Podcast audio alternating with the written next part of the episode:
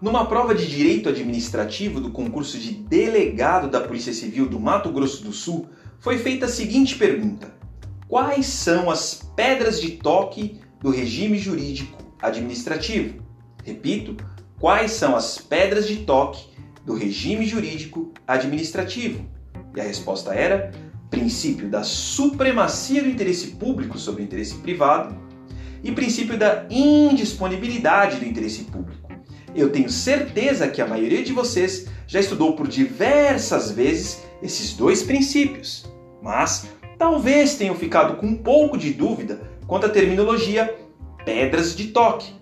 Portanto, muito importante, além de estudar o conteúdo dos institutos jurídicos, também sabermos as terminologias, apelidos e sinônimos que são dados pelas bancas de concurso.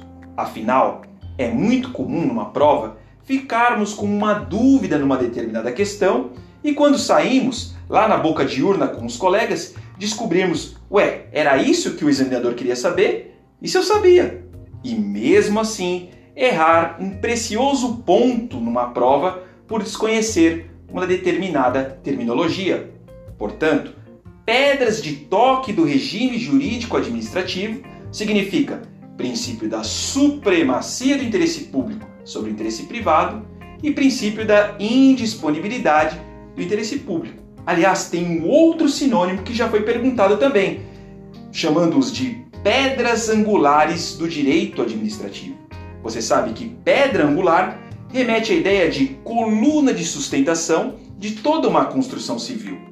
Além disso, há até um significado bíblico, pois Cristo é a pedra angular da Igreja Católica. Ou seja, a Igreja Católica alicerça-se na figura de Cristo.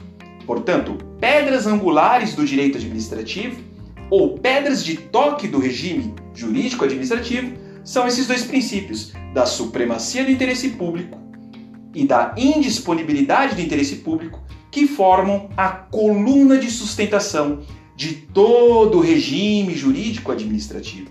Por fim, quero te alertar uma afirmação que a Fundação Carlos Chagas fez no ano de 2014, dizendo que esses dois princípios não constam como princípios expressos, mas informam toda a atuação da administração pública.